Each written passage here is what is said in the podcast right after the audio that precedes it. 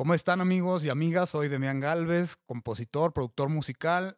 Tengo una banda que se llama Centaurus y otra banda que se llama Los Dorados. Y les quiero platicar que tengo una gata que se llama Amy, pero es Amy Meow House, en honor a Amy Winehouse, porque la adopté el día en que murió nuestra querida Amy Winehouse.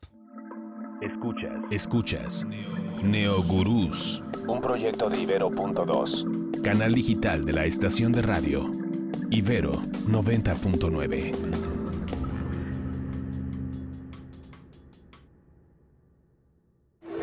Choose your fighter.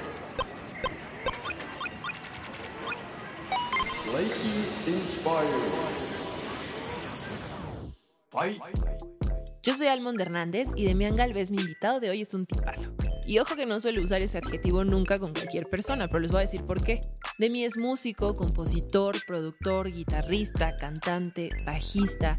Estudió la licenciatura de jazz en el Instituto Nacional de Bellas Artes. Es miembro de la banda de jazz rock Los Dorados y fundador del proyecto de música electrónica regional mexicana Centaurus. Centaurus, que es un proyecto que personalmente me gusta mucho, que musicaliza la historia y la realidad mexicana con canciones que hablan de injusticias sociales, contradicciones que nos rodean como pueblo, entre otras cosas. Demian lleva un rato trabajando en la industria musical y también produce para cine y series del mundo audiovisual. Ha formado una estrecha red de artistas que realzan la identidad latinoamericana. Y para cerrar, él es una persona muy colorida que le gusta llenarse de naturaleza, aromas y colores.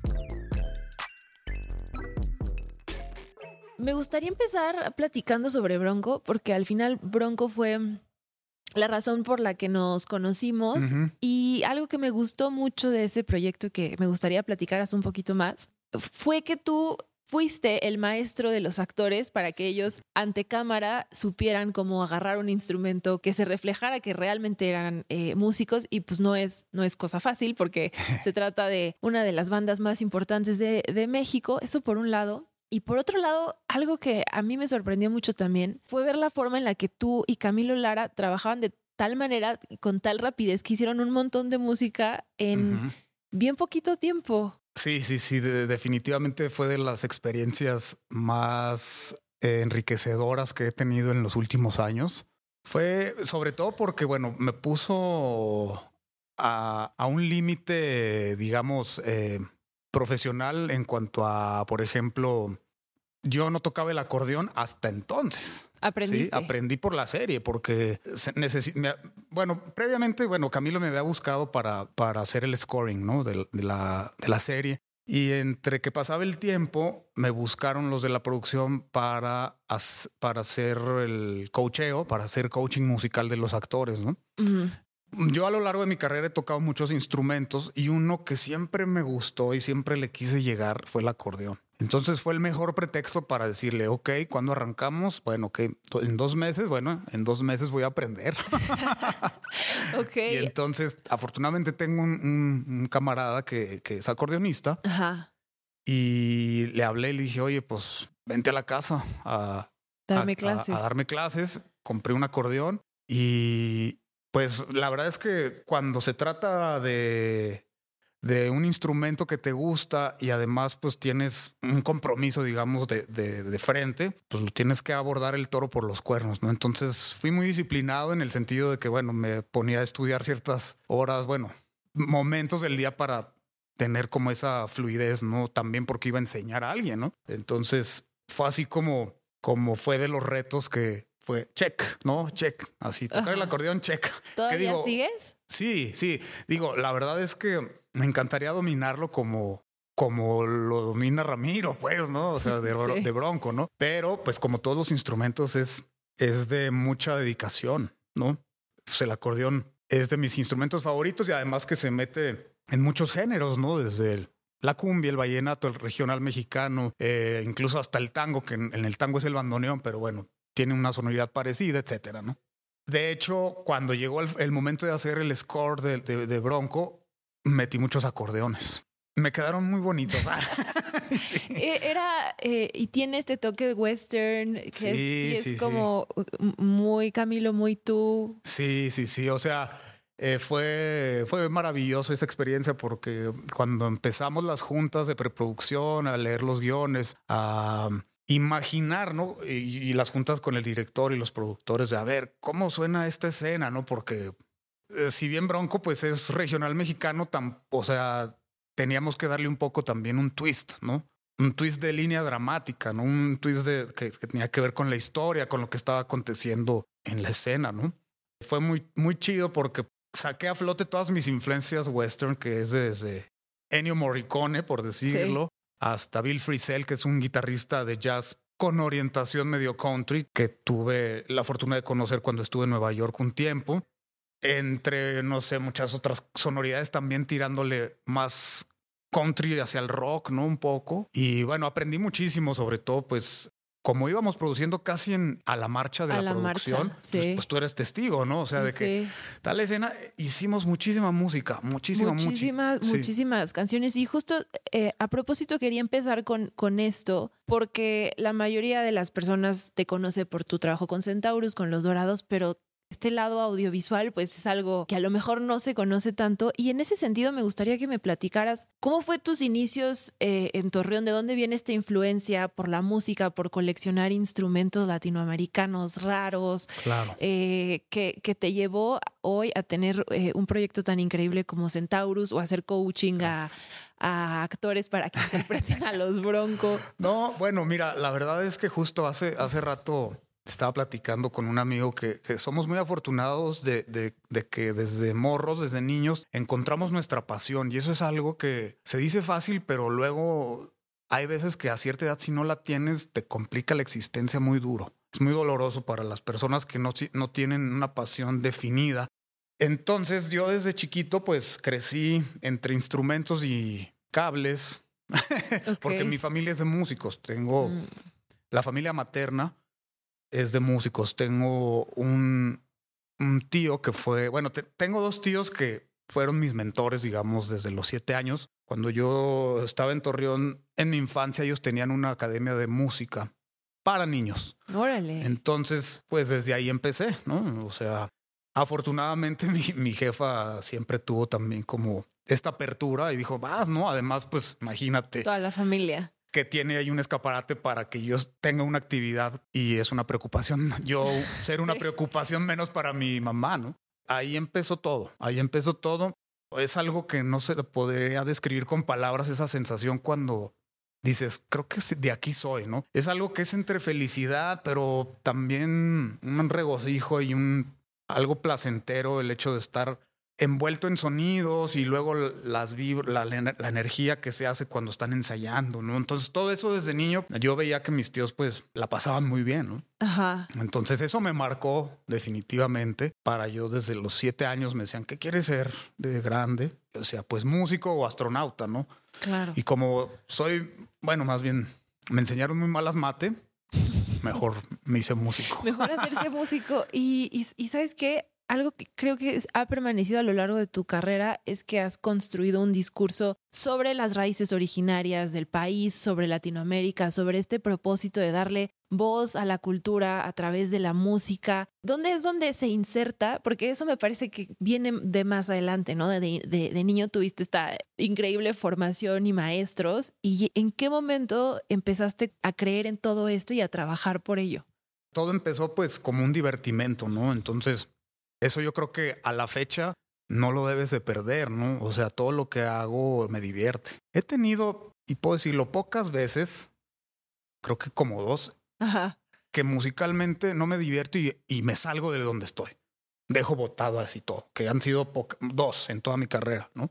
Pero si ya cuando no, no, no me estoy divirtiendo, digo, güey, no, ¿qué, ¿qué, sentido tiene esto? ¿no? O sea, que no lo estás disfrutando para, para ti es alerta roja. Exacto, es así, se, se, levanta la bandera roja y, güey, una, una señal de que, güey, pasa otra cosa o, o muévete, ¿no? Sí. Entonces, eso es como de mis políticas personales, ¿no? Que todo lo que hago, profesionalmente hablando, pues me tenga que divertir, ¿no?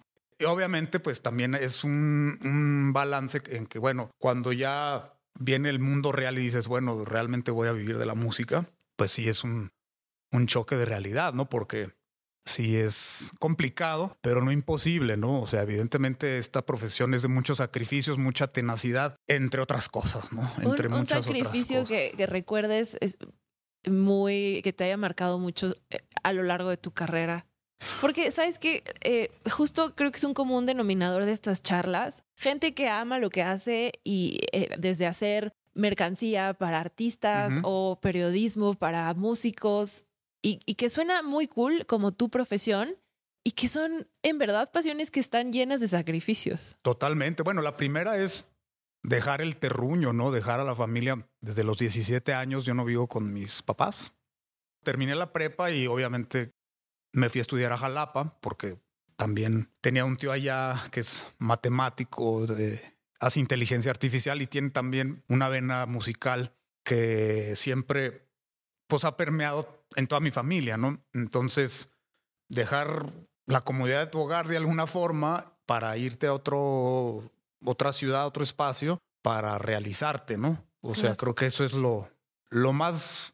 Después de eso, no nada más fue Jalapa, ya después me, me fui más lejos, más lejos, ¿no? Ajá. Eh, eso y bueno, yo creo que sí el, el tiempo, pues con la familia, ¿no? O sea, mi familia segunda, pues es la banda, Centauros, Los Dorados, ¿no? O sea, o con la gente con la que trabajo muy cercana, Camilo, este, Pipe, o sea, amigos que con los que colaboro todo el tiempo. Andrés Sánchez también, o sea, pues se vuelven tu familia, ¿no? Pero sí, luego ves a- a- en retrospectiva, dices, "M- mis sobrinos ya tienen 18, güey, ¿no?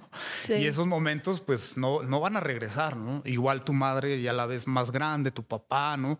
Familia que se ha quedado, que ya no están, ¿no? O sea, pero pues ahora sí que es parte de, de lo que es, ¿no? O sea, esta carrera que es maravillosa, eh, pero sí es, eh, es ruda por momentos. Esa, esa es- me llama la atención. eh, Esta, estas personas que se vuelven tu, tu familia, que, que también son parte de lo que haces, es una generación que ha crecido contigo, literal. Sí. Em, ¿Cómo describirías a tu generación hoy ya a la distancia, con la que has tenido un trayecto de vida y ya como de una forma más madura? ¿Cuáles dirías que han sido los retos de tu generación, sobre todo como músicos? Yo creo que el mayor es la permanencia, ¿no? O sea, porque permanecer fiel a ti mismo, pero permanecer vigente también. Sí. No, yo creo que es el, el más grande reto, porque la parte tecnológica, pues, no nos asusta, ¿no? O sea, creo que hay generaciones más anteriores a la mía que, pum, les cuesta más, ¿no? La parte de la tecnología, etcétera, las redes sociales, etcétera.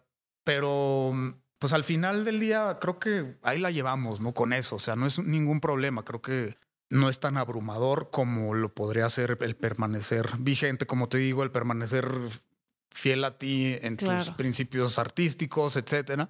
Pero sí puedo decir que toda mi generación creo que goza de, de éxito. O sea, en mayor o menor medida lo han conseguido, ¿no? O sea, todo depende también que sea éxito para ti, ¿no? Sí. O Para ti, ¿qué es el éxito? no, pues estar aquí con ustedes, ¿no? O sea, hablar de lo que me gusta hacer, o sea, a- hablar de mi quehacer artístico, que, que lo que hago sea importante, relevante y que tenga resonancia en otros oídos, en, ot- en otras mentes, ya para mí eso es ser exitoso. El hecho de que puedas dedicarte a lo que siempre soñaste, ya estás, ya estás. Oye, y hablando de, de ti como, como una persona que siempre está llena de colores, como esta vibra muy tropical, flores, naturaleza. Justo, justo veía eh, por ahí una entrevista que te hicieron y tenías un back lleno de plantas, como una selva.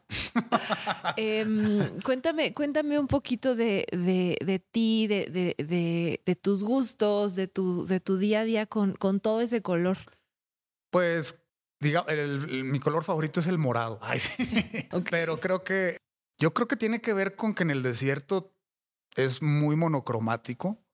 Yo recuerdo que cuando íbamos de vacaciones a Veracruz me maravillaba tanta vegetación. O sea, es algo que en Torreón no hay. En el desierto, que también es muy especial. El desierto tiene un encanto muy, muy característico, pero iba a, a otros lares, ¿no? Este, y me maravillaba que, que fuera tan, tan verde, tan lleno de vegetación, tan lleno de colores, ¿no? Entonces, como que eso me marcó, ¿no? Para yo, yo, adoptarlo en, mi vida y entonces como, como, el, como el color es vibración también y entonces al final pues ese estímulo hacia tus sentidos, ¿no? Digo, tampoco me gusta abusar así de, de muchos colores, ¿no? O sea, tengo como una paleta muy específica, ¿no? Pero sí, me gusta mucho, pues, la vida, ¿no? O sea, que eso a mí se resume eh, el que me gusten los colores y la, naturaleza, ¿no? O sea, aunque también luego tengo mis épocas darks. Como todos. Sí. Oye, ¿y, alivianas esas épocas darks con, con qué? ¿Con comida? ¿Qué, qué es lo que más disfrutas pues, comer? Pues con, mi guitarra, yo creo. O sea, creo que. Guitarra. Eh, creo que la música ha sido mi salvadora en, en todos los momentos. En todos Bajos, los altos. Sí rupturas de pareja, pérdidas familiares, cosas que no fluyen a veces con tu quehacer eh, profesional, pues, pum, o sea, es como, como que es voltear y, decir, bueno, todo está de la chingada, pero al final, pues, tengo a la música, tengo eh, como, tengo como una burbuja donde, donde puedo acudir cada vez que la estoy pasando bien o mal, ¿no? Claro. Me, justo platicábamos antes de empezar esta, esta charla sobre lo que estás trabajando con las lenguas indígenas y la música. Me gustaría que eh, nos contaras un poquito de ese lado tuyo, de qué va ese proyecto que estás haciendo y para ti qué significa. Es un proyecto justo que se llama Sonictlan, dos puntos, el radar de la música de los pueblos originarios. Es así como se presenta. Es una propuesta eh, que, que, estoy trabajando de la mano de Radio Ibero también. Es una cápsula. No es un comercial esto para nada, es una cosa 100% genuina, pero. Exactamente. Sí. Y es un, una cápsula que dura 15 minutos que tiene que ver principalmente con darle visibilidad a la música de los pueblos originarios, principalmente de México y de Latinoamérica, ¿no? En este año 2020, que es el año de la música según la Organización de Estados Americanos. es un año muy musical. Creo que para hacerle justicia, digamos, a este año musical en Iberoamérica es justamente eso. Voltear a ver a los pueblos originarios qué están haciendo a nivel musical, ¿no? Porque pues las radios no, no dan ventana a eso, ¿no? Entonces creo que es una propuesta muy acertada y que y estoy muy honrado y, y que me hayan invitado para ser el curador, ¿no? Va a ser principalmente hacer entrevistas con artistas de todas las comunidades posibles, desde allá desde los yaquis hasta los mayas, los otziles, y en todas sus facetas, ¿no? O sea, ¿qué están haciendo los jóvenes ahora eh, mayas, ¿no? Hay mucho, mucha, mucho movimiento, por ejemplo, en, en rap en lengua indígena, por ejemplo, ¿no? Hace algunos años el rock estaba más arraigado, hacer rock en lengua indígena pero pues es como muy importante que tenga, lo repito, que es que, porque no, no hay, es de, es de las dos, de las dos partes, o sea, un radio escucha, pues no tiene esa, esa opción, ¿no? De, de saber, a, reserva de que, bueno, se interese por la etnomusicología o la música indígena, bueno, sí, va así, pero algo que sea tan cotidiano como una cápsula que la puedas oír, que la pueda oír alguien que, que ni siquiera sabía tal vez que existía ese tipo de expresión, ese tipo de lengua, ¿no? Porque las lenguas de México están vivas, ¿no? Y, y realmente creo que pues es importante que, que, sigan su curso natural y me da mucha, mucha alegría de que haya cosas así, haya iniciativas así, ¿no? Que, que le vayan dando visibilidad a, a, los que no tienen esa oportunidad, ¿no? Porque en las radios, radios comunitarias sí, sí existe, ¿no? Pero bueno, ya aquí en la ciudad, que es principalmente donde se va a transmitir y, en internet, pues va a estar muy interesante, ¿no? Creo que... Sí, y, y creo que se une mucho también con tu trabajo, con lo que haces en Centaurus, cómo empezó, me acuerdo muchísimo que empezaron con corridos, creo que eso nos marcó a, muchísimo, de, por lo menos de mi generación, eh, y que has construido hacia allá, ¿no? Sí, pues es, es de todo. Bueno, a mí me gusta mucho la historia de México y bueno, pues al ser de allá del norte, todas las leyendas acerca de Pancho Villa y eso, pues te van marcando, ¿no? Y pues la verdad es que me gusta resignificar mucho de lo que es la cultura mexicana, ¿no? O sea, reinterpretarla, ¿no? En el caso de los corridos, por ejemplo, que tenemos un P de corridos electrónicos. Cuando sacamos, por ejemplo, La cárcel de Cananea, que, que es un corrido clásico de Sonora, fueron dos, dos, dos opiniones que, que, se aparecían en nuestro canal de YouTube, que eran muy positivas o muy negativas, ¿no? A la vez. O sea, por un lado decían, qué increíble que estén reinterpretando este corrido que tiene años, ¿no? O sea, y por otro lado, gente más purista decía, ya le dieron en la madre al corrido y que no sé qué.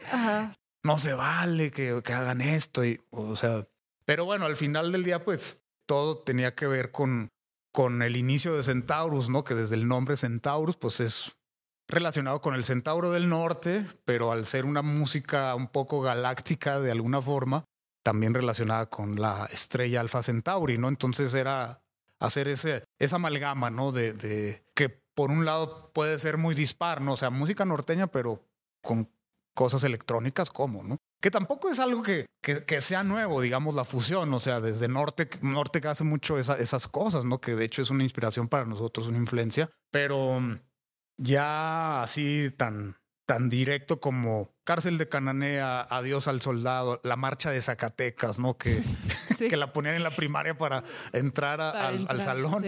Pues todo eso fue muy divertido hacerlo, ¿no? Oye, Demi, vamos a cerrar esta charla con un ejercicio que se llama Dale la vuelta al dial. Entonces, acá te paso este radio. Préndele el primero, ajá. Y tú dale la vuelta eh, donde tú quieras.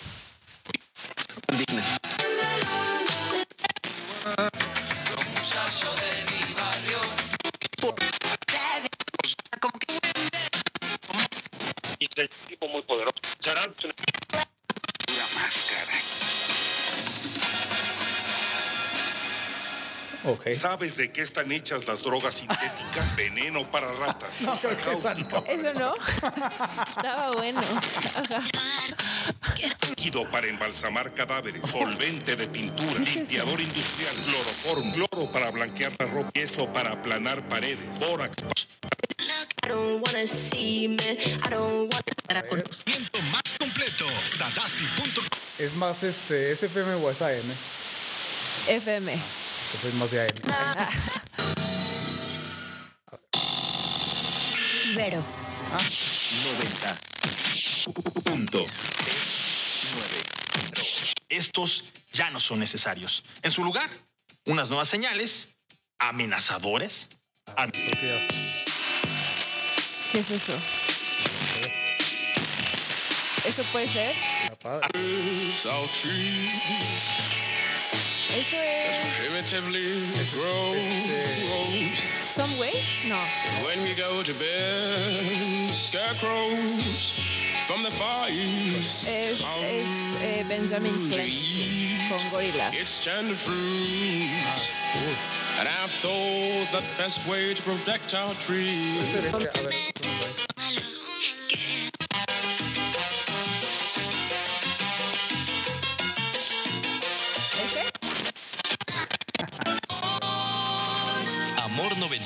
Este. Ahí está. ¿Qué te recuerda eso de? Me, me recuerda. ¿Me apago? Pásamelo si quieres. Me recuerda cuando. Cuando hicimos el video de debilidad en el Salón Tropicana. Ok. Este.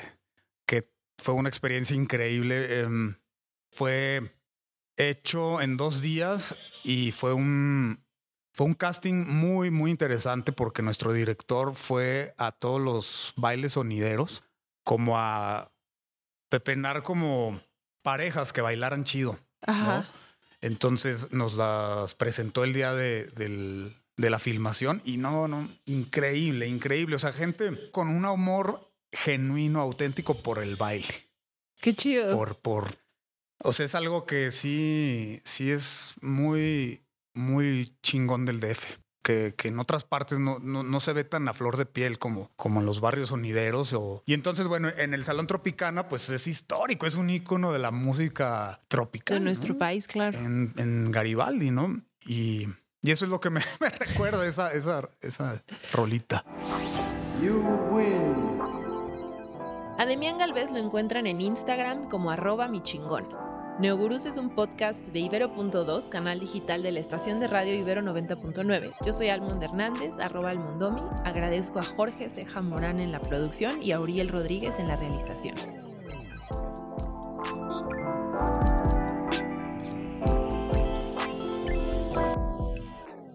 Además de Neogurús, tienen que escuchar Imprescindibles, el podcast de historias increíbles de personas surreales de Ibero.2.